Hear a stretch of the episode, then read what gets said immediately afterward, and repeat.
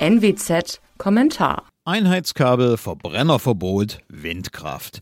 Diese Woche sah politische Entscheidungen und Vorhaben, die technologische Entwicklungen regulieren wollen. Alle drei sind zutiefst fragwürdig.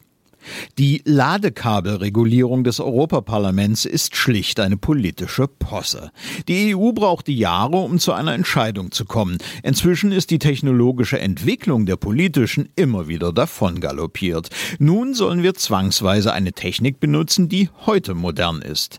Bessere Ideen in der Zukunft, technologieoffene Entwicklungen. Pech gehabt. USB-C forever. Danke EU für den Weitblick. Das de facto Verbrennerverbot spielt noch eine Liga darüber. Die technologische Entwicklung CO2-neutraler synthetischer Kraftstoffe wird hier brutalstmöglich gekappt. Wollte man wirklich bezahlbare Mobilität, die sich auch aus der Konkurrenz verschiedener Antriebe ergibt, würde man nicht Elektromobilität zum goldenen Kalb erheben. So liegt der Verdacht nahe, dass es hier in Wirklichkeit um einen ideologisch getriebenen Feldzug gegen die individuelle Mobilität und damit einen Teil individueller Freiheit geht.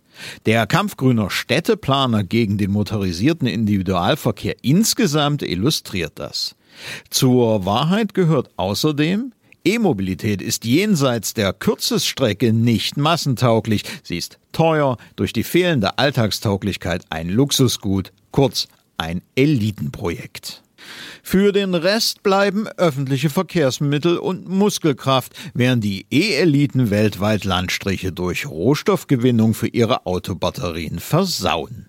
Weil E-Mobilität aber letztlich eine unterlegene Technologie ist, braucht sie politische Rückendeckung. Sonst funktioniert auch dieser große Sprung nicht, würde sie sich in fairer Konkurrenz nie durchsetzen. Unterdessen macht Habeck den Weg frei, damit, wer es sich denn leisten kann, er seine schmutzig produzierten Batterien mit politisch korrekten sogenanntem sauberem Strom lädt. Der kommt, geht es nach der Ampel vor allem aus Windkraft und die geht auf Kosten der ländlichen Bevölkerung. Deren Lebensraum wird in den kommenden Jahren durchindustrialisiert. Der Weg ist frei zur Zerstörung von Märchenwäldern wie in Hessen, von Landschaften und Kulturräumen, vom Vogelschreddern in Größenordnung ganz zu schweigen. Hier toben sich Lebens- und Politikentwürfe urbaner Eliten aus. Sie drücken ihre Vorstellungen vom ökokorrekten Lebensstil nun mit Macht durch. Die Zeche zahlen wird der verachtete Rest, besonders auf dem Lande. Glaubwürdig werden solche Leute allerdings erst dann, wenn die 200 Meter hohen Windräder auch in den Höfen der Altbau-Wohlstandsbunker in Berlin-Prenzlauer Berg errichtet werden. Wie es jenseits von Ideologie und Heuchelei geht, machen unterdessen andere vor. Zum Beispiel Frankreich. Dort baut der kluge Gallier die Atomkraft aus. Andere Nationen auch. Inzwischen ist es selbst möglich, aus Atommüll Energie zu gewinnen und ihn dabei zu entschärfen. Die Technologie hat nicht Deutschland zur Reife gebracht.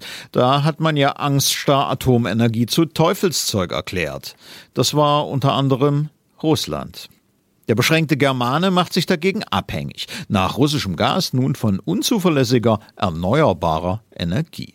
Das Ende ist absehbar, da muss dann eben doch Steinkohlestrom aus Polen oder Atomstrom aus Frankreich her, ganz besonders wenn all die Elektrovehikel am Abend an der Dose hängen. Schon heute haben wir die höchsten Strompreise in Europa. Nun dürfte in absehbarer Zeit der Mangel hinzutreten. Die Regierung ist auf dem besten Weg, Energieträger zum umkämpften Luxusgut zu machen. Das ist ökonomischer Blindflug gepaart mit Doppelmoral. Mein Name ist Alexander Will. Sie hörten einen Kommentar der Nordwestzeitung.